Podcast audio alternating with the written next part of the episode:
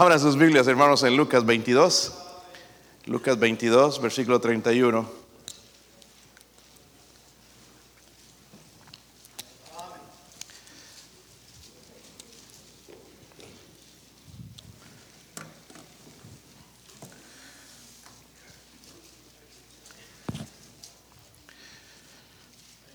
Vamos a leer hasta el 34, hermanos, no es mucho, o ponga el sentido a la palabra de Dios. Vamos a tratar de, de que Dios nos hable.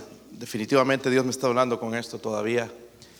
Eh, me ha impactado con este, estos pasajes que he pasado por ahí, pero ahora es para mí.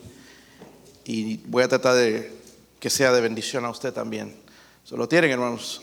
Lucas 22, versículo 31. Yo leo el 31, ustedes el 32 y todos juntos en el versículo 34. Dijo también el Señor, Simón, Simón, he aquí Satanás os ha pedido para zarandearos como a trigo.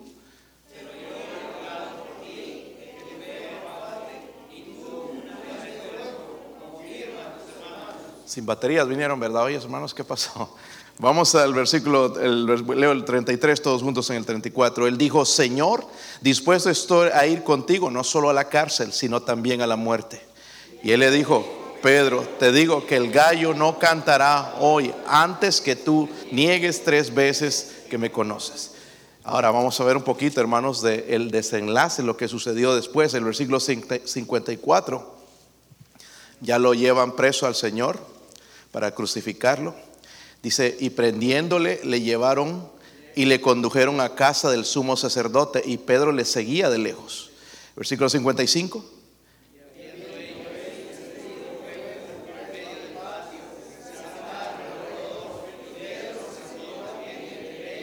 Pero una criada al verle sentado al fuego se fijó en él y dijo, también este estaba con él.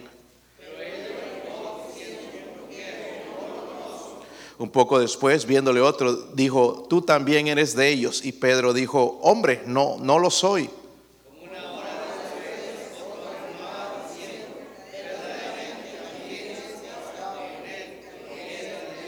Y Pedro dijo, hombre, no sé lo que dices. Y enseguida, mientras él todavía hablaba, el gallo cantó.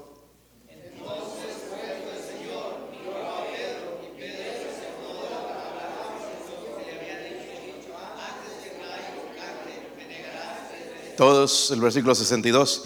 Y Pedro saliendo fuera lloró amargamente. Ahora, hemos condenado a Pedro, hermanos, y, de verdad, aunque Pedro falló, hermanos, pero Pedro seguía ahí. Em, yo no soy mejor que Pedro. Yo he hecho peor que él. Peor que negarlo. Yo no sé usted, pero quisiera identificarme hoy con el mensaje. Y vamos a, a, hablar, hermanos, de este tema, la ayuda de Dios al cristiano cuando somos zarandeados por Satanás. Algunos todavía no han entrado en esa área, pero en un momento van, a entrar. Padre, le ruego, Señor, por su poder, Dios mío, el poder de lo alto. Ayúdeme a aplicar su palabra, Señor, tal como habló a su siervo, Dios mío. Pueda aplicarla, Señor, a su iglesia, Señor. Ojalá que haya alguien que sea bendecido también con este mensaje. Oro por su presencia, Padre. Oro por el poder del Espíritu Santo. Oro por la unción, Señor, de los oídos de mis hermanos. Oro también si hay alguien sin Cristo, Señor, en esta noche que pueda poner, su fe, su confianza en Jesucristo como su único Salvador. Ruego, Señor, por su ayuda en el nombre de Jesucristo. Amén. Pueden sentarse, hermanos.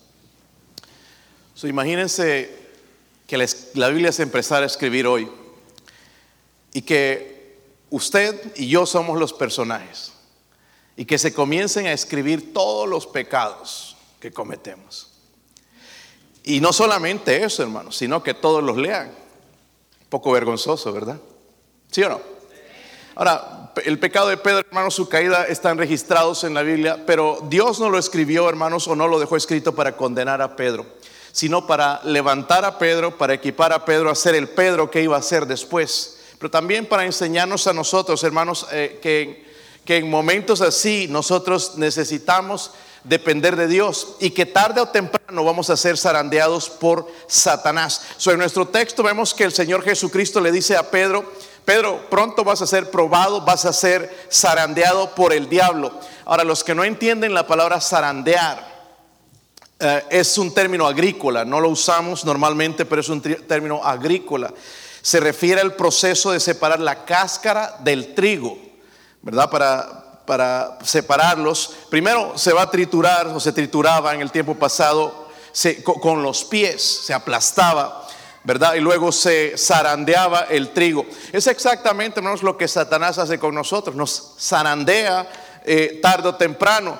Eh, nos va a zarandear. Lo que quiere hacer, hermanos, Satanás es desgarrar el corazón de Dios y decirle a Dios y decirle a Dios en su cara, que nosotros somos unos hipócritas, que la fe de nosotros no es verdadera. Él piensa que nos puede pisotear a los hijos de Dios, no estoy hablando del, no creyente, que puede aplastarnos, que puede zarandearnos, que puede movernos, de que nuestra fe no es verdadera. Él quiere hacer eso con el zarandearnos. Pero quiero ser personal, hermanos, en esta, en esta noche, hablar de mí de mi vida. Hace ah, varios días ha, estado pasando este versículo en, diferentes maneras, en mi devocional, en otros devocionales, en la radio, en predicaciones. Y el domingo iba a predicar de él, pero bueno, eh, el Señor cambió las cosas. Pero hoy, analizando más e identificándome, veo que este texto es para mí.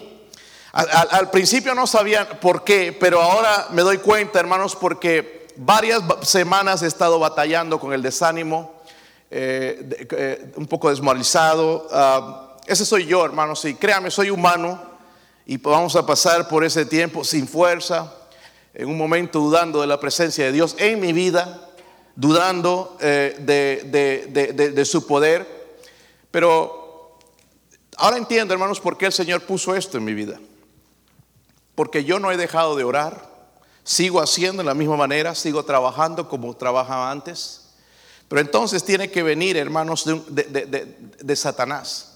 Es ser zarandeado, eh, meter pensamientos, cosas en, la mente. Cuatro cosas, hermanos, que yo aprendí de esto, que espero, si usted está siendo zarandeado en, en este momento, pueda ayudarle a usted. Cuatro cosas que aprendí yo. Miren el versículo 31, porque si no ha sido zarandeado, y déjame vivir, déjame decir, advertirte esto, si estás viviendo para el diablo, tú no vas a ser zarandeado. Eh, es normal, hermanos, él no tiene nada que perder. Pero si tú quieres vivir para Dios y te has decidido servir a Dios, sí vas a ser zarandeado. Déjame advertir, vas a ser tarde o temprano, vas a ser zarandeado por Satanás. Y eso es un ataque, hermanos, bastante, bastante fuerte, mucho más allá de, de nuestras fuerzas. Versículo 31. ¿Están ahí, hermanos?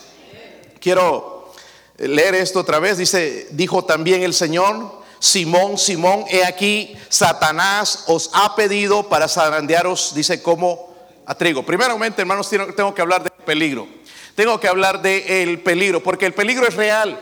A veces pensamos que porque el diablo no me aparece con cuernos y con el, cubierto grande ese o el trinche, que, que, todo está bien, hermanos. Pero una de las cosas que el diablo quiere hacer, hermanos, y que él, él, quiere atacar, hermanos, y pasar desapercibido, tirar la piedra y esconder la mano. Él quiere pasar desapercibido. Él no quiere que sepan que es el diablo. Por eso mucho cristiano que dice es el diablo, a veces no es el diablo, porque él quiere pasar desapercibido. Todo este desánimo que pasaba yo, yo, yo no, no, no, no, no, no estaba culpando al diablo, pensaba que era mí ¿verdad? Estos pensamientos, esas dudas, esa falta de la presencia de Dios. Él, ataca, hermanos, Él se hace más peligroso cuando pasa desapercibido, cuando no notamos de, sus ataques. Ahora, debo decirle esto también, que Él, hermanos, está determinado para destruirnos, eh, si es posible, quiere matarnos. Si es posible, Él te va a matar. Si tuviese el permiso de Dios, Él te mataría, nos mataría, hermanos. En, realidad, si tú lees la Biblia y la estudias, es lo que quería hacer con Job. no quería nada más herirlo, quería matarlo. Y el Señor dice, no toque su vida, no toque su vida mire lo que el diablo quiere hacer. Estamos frente a un ser superior más poderoso que nosotros, que no lo vamos a reprender solamente diciendo, Satanás, te reprendo en el nombre de Jesús. Hay algo más porque es un ser mucho más poderoso que nosotros. La Biblia va a describir, hermanos, de Satanás como un ser poderoso. Quiero que veamos algunos versículos. Si usted es rápido con la Biblia, miren primera de Pedro 5, eh, primera de Pedro 5, versículo 8. Esta es la descripción de la Biblia, no es lo que yo pienso, lo que esta iglesia piensa, es la descripción de la Biblia. 5.8, primera de Pedro 5.8, ¿lo tienen hermanos? Dice, ser sobrios y porque vuestro adversario, el diablo, como león rugiente, anda alrededor buscando a quien devorar, al cual dice, resistir firmes en qué? Firmes en la fe, sabiendo que los mismos padecimientos se van cumpliendo en vuestros hermanos, dice, en todo el mundo. Satanás es descrito, hermanos, como el devorador de la fe. Él quiere acabar con nuestra fe porque la Biblia dice que sin fe es imposible agradar a Dios y Él es devorador de la fe. Miren en Juan 12, 31. Juan 12, 31. Si lo tienen hermanos, leamos, dice ahí, ahora es el juicio de este mundo. Ahora hermanos, estamos en ese juicio. Ahora es el juicio de este mundo. Ahora el príncipe de este mundo será echado. Y varios pasajes en Juan habla de él como el príncipe de este mundo. El príncipe, la persona adorada por este mundo, no es Dios, es Satanás. Es el príncipe de este mundo. Tiene un reinado temporal, se le ha permitido hacer sus cosas, pero tarde o temprano el que va a reinar sobre todo, hermanos, va a ser el Señor. Pero mientras tanto tenemos que entender que Él es devorador de la fe, que Él también es el príncipe de este mundo. Y si es príncipe, tiene poder, tiene acceso, hermanos, a, destruirnos a nosotros. Miren Juan 8:44. Juan 8:44. Dice ahí, vosotros sois de vuestro Padre el Ay, hay gente que dice que todos somos hijos de Dios y Jesucristo está aclarando a los religiosos, fariseos, les dice, vosotros sois hijos de vuestro Padre el diablo y los deseos de vuestro Padre queréis hacer. Él ha sido que homicida desde el principio y no ha permanecido en la verdad porque no hay verdad en él. Cuando habla mentira de suyo habla porque es mentiroso y es padre de mentira. Él es un asesino y él es un mentiroso. Ese es el diablo, hermanos, contra el ser que nos topamos, el ser que nos zarandea y nos quiere destruir y nos quiere matar. Mire lo que dice en Lucas 8, 12 acerca de él también. Vamos viendo el peligro, es real, no lo subestime, no pienses que porque eres salvo, tú no él no puede hacer nada en contra de ti, si puede. Juan 8:12.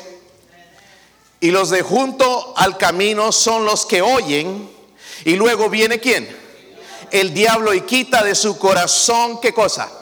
Miren, el diablo es robador de la palabra, por eso algunos de ustedes vienen a dormir al servicio entran igual y salen igual, porque el diablo roba inmediatamente. Inmediatamente que escuche un mensaje, trate de hacer lo que el mensaje dice. No lo dejes para después porque Él es robador de la palabra de Dios. Y esto se refiere a los incrédulos. Obviamente le presentamos el Evangelio y va a venir el diablo. Mientras ellos nos dicen después, va a venir el diablo y se va a robar lo que nosotros hemos sembrado.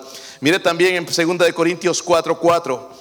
Él es el devorador de la fe, es el príncipe de este mundo, es un asesino, es un mentiroso, es un robador de la palabra. Miren en 2 Corintios 4:4. 4, dice en los cuales, miren esto, el Dios que de este siglo, se está refiriendo a Satanás, cegó el entendimiento de los incrédulos para que no les resplandezca la luz del Evangelio de la gloria de Cristo, el cual es la imagen de Dios. Él es el segador de los incrédulos. Los incrédulos no pueden ver que necesitan a Cristo, que están en peligro, que como dijo el hermano Marco, cada vez está más cerca de nosotros nuestra salvación, pero Él impide que la gente vea, Él ciega a la gente, Él piensa y les dice que todavía hay tiempo, que todavía pueden esperar cuando Dios dice que hoy es el día de salvación, hoy, no mañana.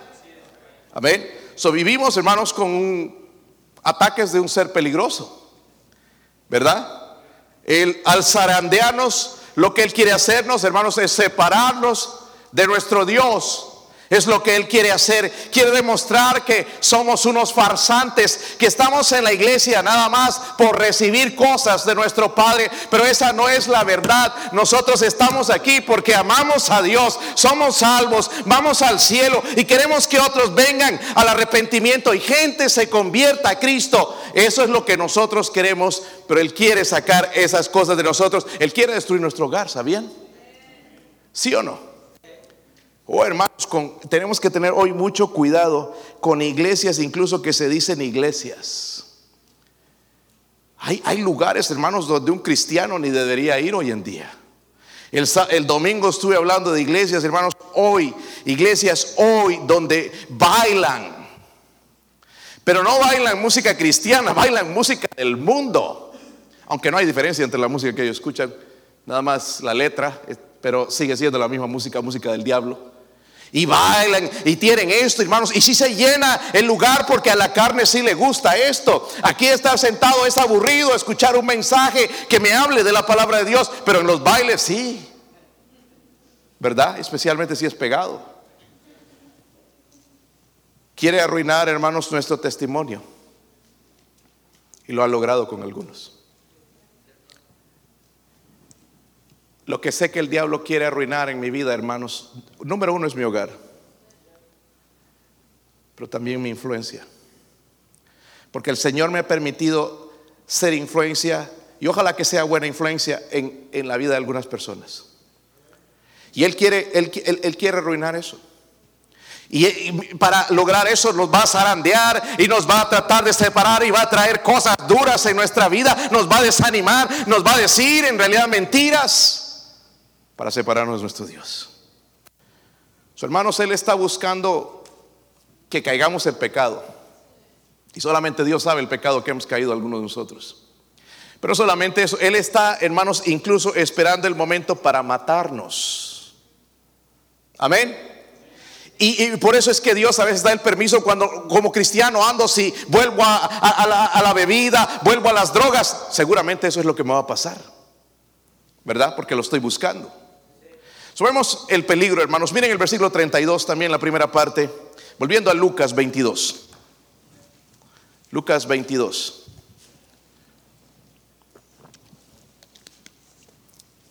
Si lo tienen, hermanos. Me gustan estas palabras. Primero dice Simón, Simón, aquí Satanás os ha pedido para zarandearos como a trigo. Me gusta esto. Y esto fue lo que me llenó a mí. Pero yo he rogado por ti. Qué tremendo. Pero yo he rogado por ti. Número dos, vemos un, el protector. El protector de nuestras almas, porque Satanás, hermanos, busca sacar lo malo de nosotros, busca zarandearnos, busca destruirnos, pide permiso para zarandearnos.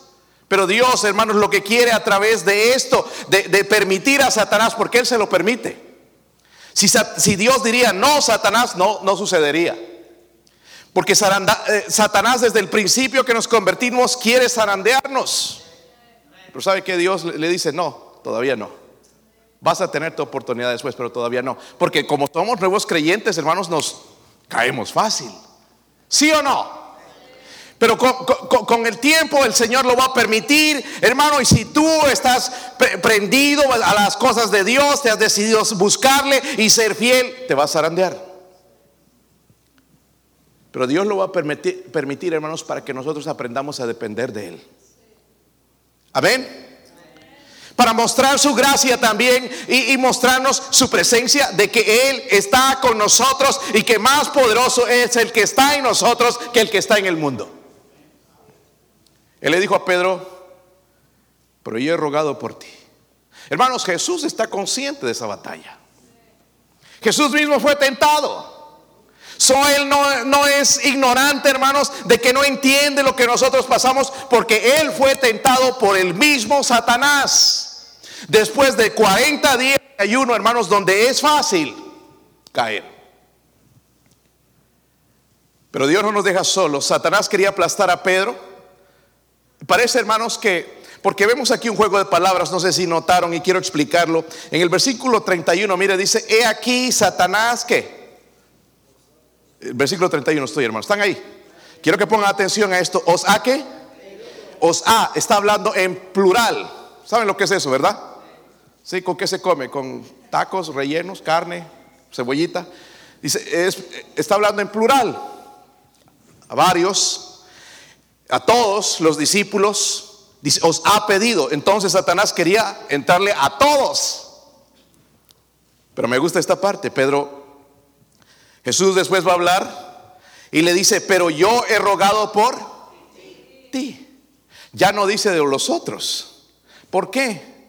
Porque si, si ven, hermanos, las escrituras, Pedro era el, el que yo quiero, yo lo voy a hacer, yo le voy a hablar de Cristo. él era el, el líder. ¿Está conmigo, hermanos? ¿Está conmigo? Lo que, lo, lo que veo yo, hermanos, Satanás va a zarandear a los, a a los líderes. ¿Está, conmigo? Si tú eres un líder y quieres ser un líder, hermanos, en tu hogar, te vas a zarandear. Oh, y si te metes a la iglesia, peor. Te vas a zarandear, te vas a acudir al punto de separarte de Dios, te, te, las va a poner duras. ¿Se han dado algunos? Porque sí, sí veo el liderazgo en, en muchos hombres en nuestra iglesia.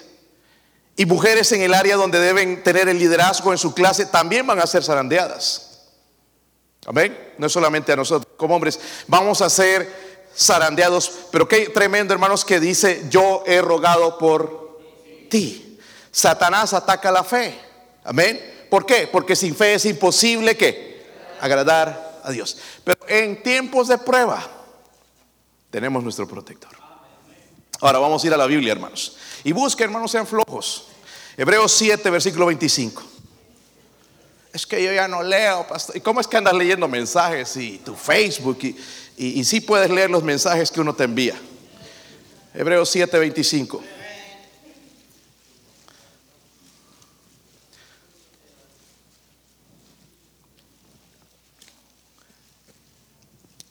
¿Lo tienen, hermanos? Dice, por lo cual puede también que salvar perpetuamente. Esto es para aquellos que dicen que la salvación se pierde. Él salva perpetuamente, no solamente por un tiempo. Dice, a los que por Él se acercan a Dios. Miren esto, viviendo siempre para interceder por... Él es nuestro intercesor, nuestro protector. Amén. Váyase a Romanos 8:34. Yo sé que son rápidos con la Biblia, por eso tengo varios versículos para usted. Romanos 8:34. Si lo tienen?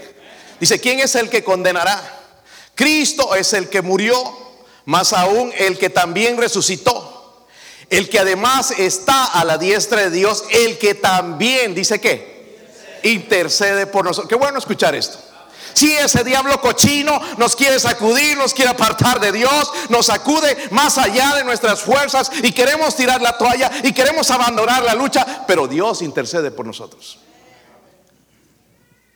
En 1 Juan 2.1, mira lo que dice ahí. Me encanta este versículo, hermanos. Es uno de mis favoritos en las escrituras. Dice ahí, hijitos míos, estas cosas os escribo para que no pequéis. Me, gusta el resto también. Porque así pecamos. Y si alguno hubiera pecado, abogado tenemos para con el Padre a Jesucristo. Gloria a Dios por eso. Él intercede por nosotros.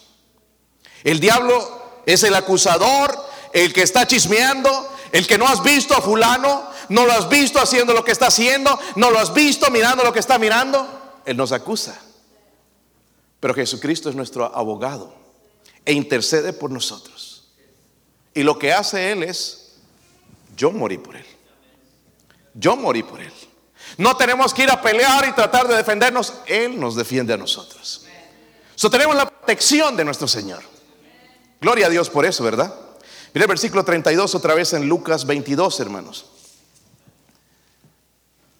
Me, me fue tremendo encontrar esto, hermanos, porque es es en mi caso lo que me va a ayudar a mí a seguir adelante. Quizás no es su caso, pero en mi caso, y cuando tú seas arandeado, ya vas a tener algo que te va a ayudar. Versículo 32, versículo, la, última parte, hermanos. A ver, déjeme ver. Dice, yo he rogado por ti que tu fe no falte. Miren esto. Y tú, ahora la parte de Pedro, una vez que, ahí está, no, no solamente la parte de Dios, sino la parte de Pedro. Y tú, una vez vuelto, confirma a tus hermanos. Sabemos el peligro. Es real. El protector es el Señor Jesús. Es nuestro intercesor, es nuestro abogado. Gloria a Dios. Pero también tenemos que aprender el principio. Dice, note las palabras, y tú una vez vuelto. Lo que Dios le está diciendo, hermanos. Pedro, una vez que te arrepientas, una vez que vuelvas a mí, una vez que regreses arrepentido, confirma a tus hermanos, ayúdalos a ellos. Hermanos, a veces nos queremos ayudar gente y nosotros mismos tenemos el problema. Es fácil predicar, como dije. Pero otra cosa es vivir lo que uno predica. ¿Sí o no? Pero ahí está Dios. Luego diciéndole, entonces cuando vuelvas a mí, confirma a tus hermanos. El principio, hermanos, a lo que quiero, hermanos, para recibir el perdón, porque lo que Pedro tuvo que hacer es confesar. Lo que estoy hablando es arrepentimiento. Primera de Juan 1.9 dice, sí. ¿Qué cosa? Nuestros qué? Que somos tremendos, ¿verdad? Si confesamos, si no, si los guardamos ahí, no. Y no avanzamos. Y el diablo entonces ya no nos va a zarandear porque ya acabó con nosotros. Mire, un cristiano que no confiesa sus pecados es un cristiano derrotado. Amén. Si confesamos nuestros pecados, Él es fiel y justo para perdonarnos y limpiarnos de qué? De toda, de toda nuestra maldad, nuestra sinvergüenzura. No importa cuál sea. Cuando el diablo meta la mentira, ah, Dios no te puede perdonar eso, dice de toda maldad. Punto. Me encanta lo que dice en Proverbios 28, 13 también, el que encubre sus pecados no prosperará, mas el que los confiesa, ahí está otra vez, y se aparta, alcanzará que misericordia. Qué bueno es nuestro Dios, ¿verdad? Simplemente el principio es confesar. ¿Entienden dónde estamos, hermanos? Porque le dijo una vez vuelto, o sea, arrepentido. Eh, otra historia similar, hermanos, conocen la historia del hijo pródigo, ¿verdad? Vamos a leer algunos versículos mejor porque algunos dicen amén y no lo saben. Eh, Lucas 15, versículo 17. Hermanos, todo esto está escrito para nosotros para que podamos tener esa victoria Versículo 17. Dice, y volviendo, está hablando del hijo pródigo, o sea, arrepentido. ¿Ok? ¿Se recuerdan? Se gastó el dinero, mujeres, drogas, alcohol, fiestas. Aquí yo pago. Y después que le faltaba y no tenía ni para comer y deseaba la comida de los cerdos. Pero aquí está entonces. Y volviendo en sí, se arrepintió. Y dijo, ¿Cuántos jornaleros en casa de mi padre tienen abundancia de pan? Piensen eso. Cuando estamos en la voluntad de Dios hay abundancia. Y no, hay pastor, anda siempre con el refrigerador vacío. Aún con el refrigerador vacío podemos gozarnos. Quizás algunos de ustedes están pasando por ese momento, hermanos, de, depresión, de desánimo. En la casa de nuestro Padre hay abundancia de pan. Y Él dice, y yo aquí perezco de... Yo buscando en la música del mundo, buscando en las fiestas, en el alcohol, en los amigotes, cuando en la casa de mi Padre hay abundancia de pan. Dice entonces, me levantaré, iré a mi padre y le, diré, Padre, he pecado contra el cielo y contra ti, ya no soy digno de ser llamado tu hijo. ¿Cuándo fue la última vez que usted le dijo eso a Dios? Nosotros pensamos que es el privilegio de Dios que seamos suyos. Qué tremendo Dios lo que se agarró. No somos dignos por su gracia y es lo que entendió Pedro, hermanos. Amén. So, ¿Cuántos han caído en pecado? A ver, su mano. Como cristianos. No soy el único. Qué bueno que lo reconocen. Lo has confesado. Porque a veces, hermano, hay pecado que, sí cometemos, lo pedimos perdón a Dios, pero hay, hay, casos, hermanos, donde necesitamos restituir. Si he robado, necesito restituir. ¿Sí o no? Ay, no, es que ya el Señor me perdonó. Miren, hermanos, hubo una vez donde me vinieron, y, y, esto es delicado a mí como pastor, si alguien me viene y me dice, pastor, una muchachita, una niña viene, mis pastor, yo fui abusada, ¿qué tengo que hacer? ¿Qué tengo que hacer? ¿Guardarme el secreto? Llamar a la policía. Porque si la policía encuentra que yo no dije nada, yo voy también a la cárcel y nos cierran la iglesia. Pero esta persona vino y me dijo, pastor, quiero contarle algo. Mi hermano mató a una persona. Y me recuerdo cuando le pegó el tiro en, la cabeza y salpicó toda esa sangre en el carro. Y fuimos a este lugar y lavamos y la sangre y todo, pero me vino a confesar a mí eso. ¿Sabe qué tenía que hacer yo? Llamar a la policía.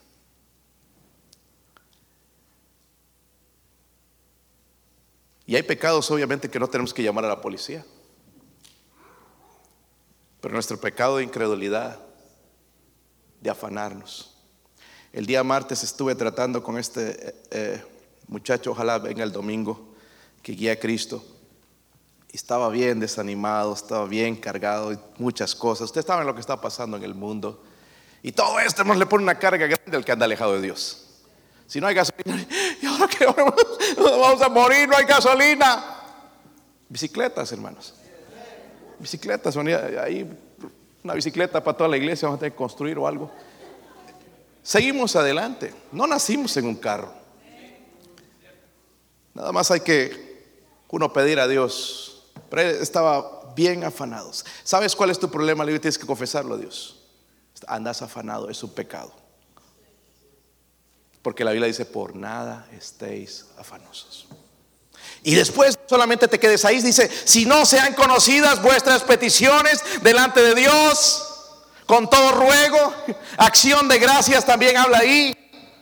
Y luego habla de la paz de Dios que le va a inundar. Pero es un proceso. Pero primeramente tengo que confesar mi pecado. Ahora, cuando, cae, cuando un cristiano cae en pecado, hermanos, una de dos cosas suceden.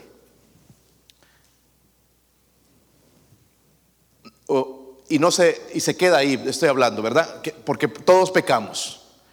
Pero hay cristianos que se quedan, o, personas, decirlo así, voy a generalizar, se quedan ahí y ya no siguen adelante, se apartan y se van de la iglesia enojados o amargados. Número uno, una de dos cosas suceden, o nunca fue salvo, o segundo, está en rebelión abierta esperando el juicio de Dios. Porque si es un hijo de Dios, por la Biblia, hermanos, Dios lo va a castigar. Por su bien, no por su mal. Porque anda descarriado y anda perdiéndose y anda hundiéndose más en el pecado y Satanás ya lo tiene dominado. Entonces lo que el Señor tiene que hacer para no seguir dando mal testimonio, quitarlo. Va a ir al cielo. ¿Qué malo puede pasar a una persona así? Más malo sería que siga viviendo y pecando. Amén. So, hermanos, el principio entonces es confesar.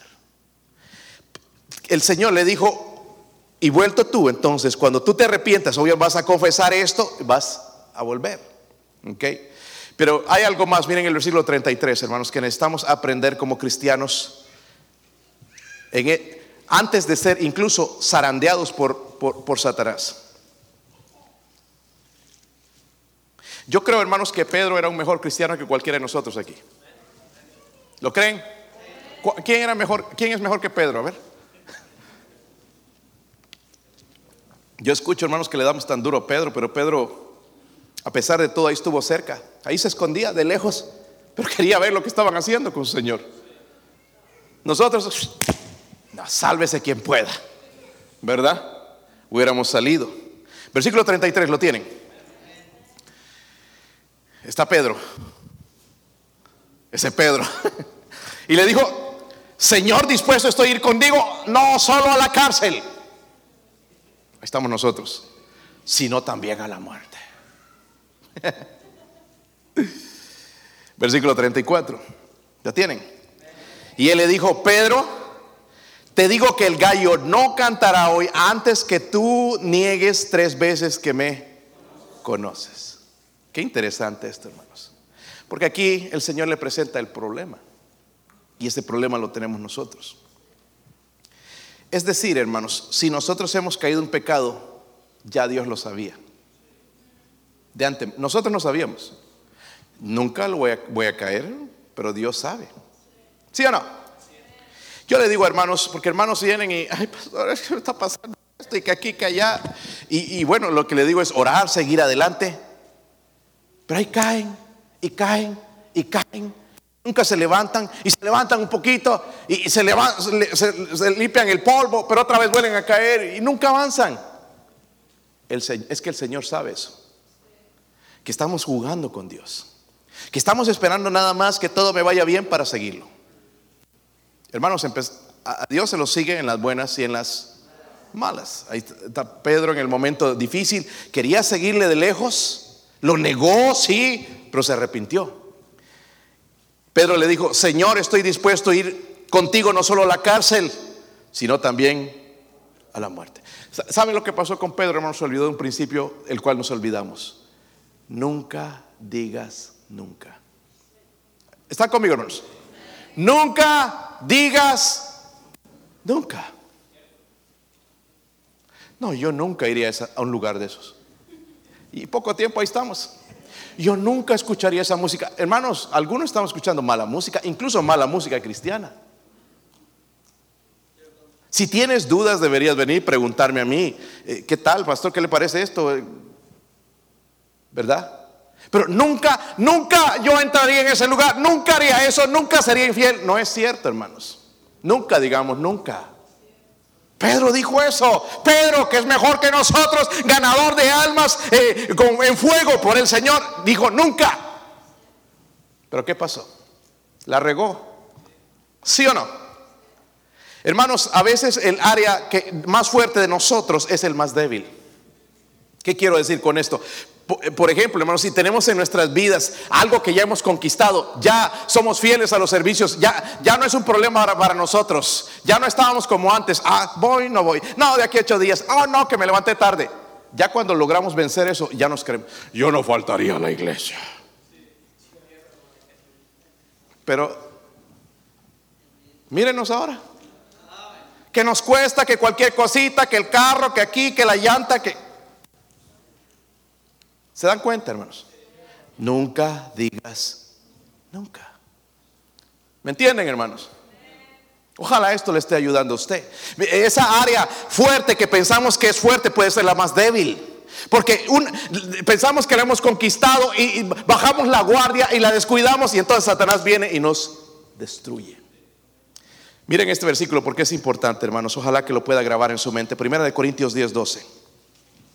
Es el último versículo que voy a leerles. Primera de Corintios 10, 12.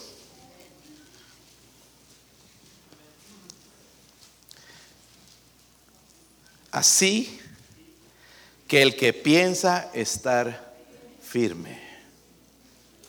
Esto va para pastores, va para diáconos, ujieres, maestros de escuela dominical, hermanitos que ganan almas. Esto va para todos. Así que el que piensa estar firme, mire que no caiga. El problema, hermanos, es que nosotros decimos igual que Pedro, yo nunca. ¿Verdad? No, yo nunca voy a dejar de diezmar. Mira, hay un problema, no si lo primero que sacamos es el diezmo. ¿Sí o no? Nunca digas nunca. No, yo nunca dejaré de ganar. Mírenos derrotados, no podemos ni hablar de Cristo ni a nuestros hijos, que ya nos pegan. ¿Verdad? Subamos esto, hermano. Para mí esto fue una bendición. Es un estudio propio para ver qué hacer, porque si yo sigo, hermanos, en ese zarandeo y, y- y le hago caso, voy a llegar quizás igual que Pedro, pensando porque él va a meter cosas, ¿verdad? Va, en el momento difícil, él, él puede aprovechar y destruir. Pero si estoy preparado con esto, entonces ya sé qué hacer. Amén. Sé que el peligro es real. El protector es mi Señor, es mi abogado. Si la riego, le pido perdón y sigo adelante. Amén. El principio también hablamos de- de ese principio. Cuando he fallado a Dios, debo confesarlo. ¿Están conmigo, hermanos? Debo confesarlo. Hermanos, debo tener un corazón sensible. Hoy qué feo le hablé al hermano. Señor, perdóname. ¿Me entienden? Pero ya tenemos tan duro, hermanos, que no, nada. Pecamos. Hermanos, si yo no doy el diezmo me voy a sentir miserable. Que lo he hecho a veces. Me he sentido miserable. Hay gente que dice que no, que el diezmo no es, no, no es para nuestros tiempos. Estudie la Biblia y se va a dar cuenta que es para todos los tiempos. Es más, el cristiano no debe dar su diezmo, debe dar más del diezmo. Esto no les gusta, yo sé cuando hablamos de dinero. Por ahí es donde Satanás entonces te va a zarandear por la billetera. Nunca. Es por ahí donde nos agarra. Pero no hay problema, hermanos, si a comprar un televisor. A propósito, alguien nos donó una pantalla ya. Gloria a Dios. Yo entiendo por qué el Satanás me está zarandeando. Todo lo que estamos haciendo, el impacto que está haciendo esta iglesia es tremendo. Yo sé que el que está dormido no lo ve, porque no está envuelto. Pero los que estamos envueltos estamos entendiendo lo que Dios está haciendo aquí. Amén. Gente ya quiere traer su familia aquí a esta iglesia porque sabe que aquí se predica la palabra de Dios, de que aquí se cree todavía este libro en los... ¿Cuántos libros son? 66. Ojalá que no salga esa pregunta mañana en el examen. Y nuestro problema, hermanos, a veces es que creemos estar firmes. No me va a pasar a mí. Estoy fuerte, estoy gozoso. Hermanos, a veces el gozo se va. Me ha sucedido en estas semanas. Yo, hermanos, no sabía de una depresión hace años. Pero en estos días me entró una depresión increíble. El que piensa estar firme, mire que no caiga. Yo le pregunto, hermano, mi esposa va a tocar algo aquí en la invitación. En realidad para vivir necesitamos lo que necesitaba Pedro, la gracia de Dios. Sin su gracia estamos perdidos. ¿Verdad? Primeramente la gracia, dice la Biblia, por gracia sois salvos. Por medio de la fe, esto no de vosotros, es un don, es un regalo de Dios, no por obras para que nadie se gloríe. Pero necesitamos esa gracia para vivir ese favor. ¿Verdad? Porque pensamos y, queremos y tenemos planes de casarnos y hacer esto y hacer este dinerito y esa casita y, y tenemos sueños. Pero si la gracia de Dios no nos acompaña, no va a ser así. Yo le pregunto, hermano, hermana, honestamente, ¿necesita la gracia de Dios hoy? ¿Cuánto la necesitan? Humíllense delante de Dios hoy. Humíllense. Antes de la gracia, Dios llama humillaos. Amén.